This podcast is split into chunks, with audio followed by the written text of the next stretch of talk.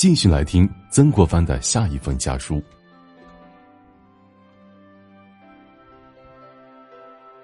朱棣在家，总宜教子侄守勤敬；穆在外，既有权势，则家中子侄最以留于交，留于义。二字者，败家之道也。万望朱棣刻刻留心，勿使后辈尽于此二字。至要，至要。这封信什么意思呢？说，各位弟弟在家乡，应该教子之辈必须坚守勤谨家风。现在我在外面官场得意，咱们家既然有了权势。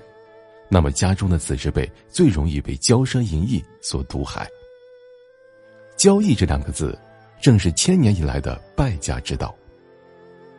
所以，我迫切希望各位弟弟每一时刻都要留心，千万不要让咱们的后辈靠近这两个字，这是至关重要的事情呀。这唐代诗人杜荀鹤有这样的一首诗。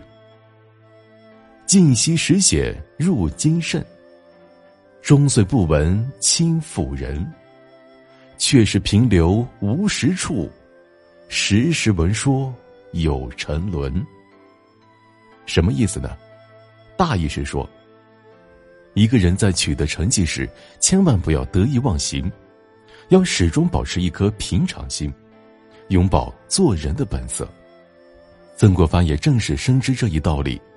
所以，虽然位居高位，却时常提醒自己以及家人，一定要坚守“勤敬”二字。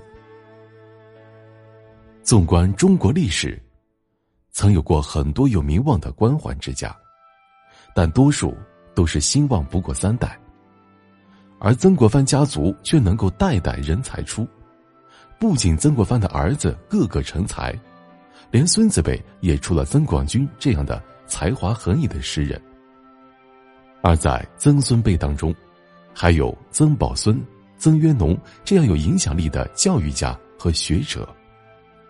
不得不说，这就是家风的力量，也是曾国藩一直强调的勤敬的力量。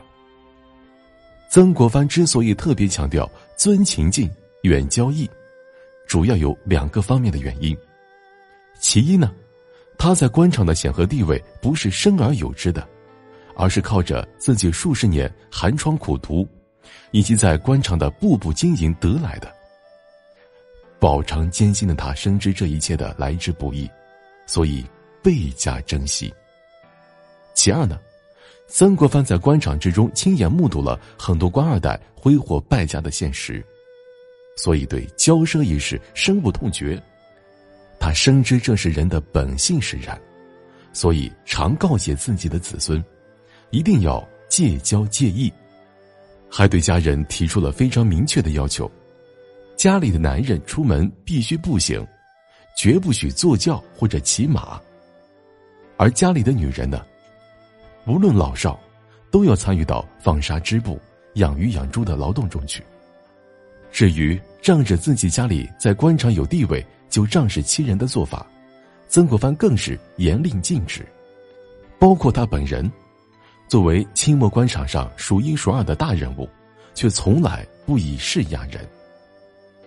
借着自己在官场的地位和人脉，为自己的家人谋福利。身为官场之人，很多人都不能拒绝这种诱惑。可是呢，当年曾国藩从来不以此来惠及家人。同治三年七月，也就是一八六四年，曾纪泽赴长沙参加科举考试，曾国藩还特意告诫他不许和考官疏通，在信中写道：“不可送条子，晋升之时，物之自重。”此种严于律己、公私分明的做法，实在值得今人去钦佩和学习。看到这里呢。可能有人就要问了：曾国藩如此严格的要求自己和家人，究竟是为什么呢？他就不能对家人好一点吗？其实呢，明白的人都会懂得，他这样做才是真正的为家人后代着想。